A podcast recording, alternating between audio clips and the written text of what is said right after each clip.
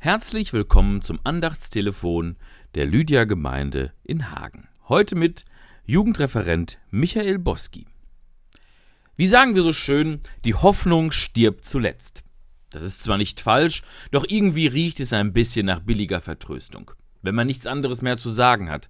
Hoffen kann man ja immer, egal auf was, ob begründet oder nicht. In unserem Sprachgebrauch ist die Hoffnung oft mit einer vagen Vermutung oder mit schlichten Wunschdenken verknüpft. Hoffentlich regnet es morgen nicht oder ich hoffe, diesmal gewinne ich im Lotto.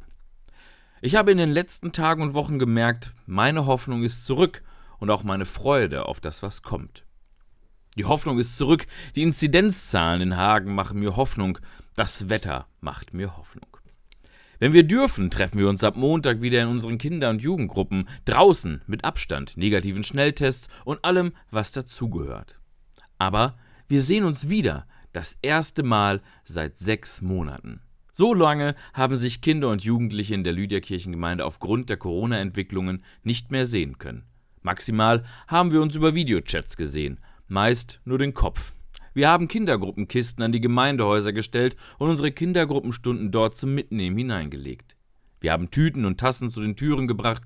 Wir haben uns für unsere Sommerfreizeiten eingesetzt und mit guten Argumenten überzeugen können.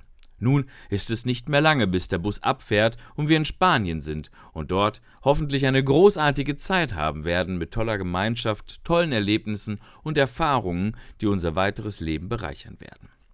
Als Christen hoffen wir nicht grundlos, sondern gestützt auf Gottes Zusage. Deshalb spricht der Apostel Paulus vom Gott der Hoffnung.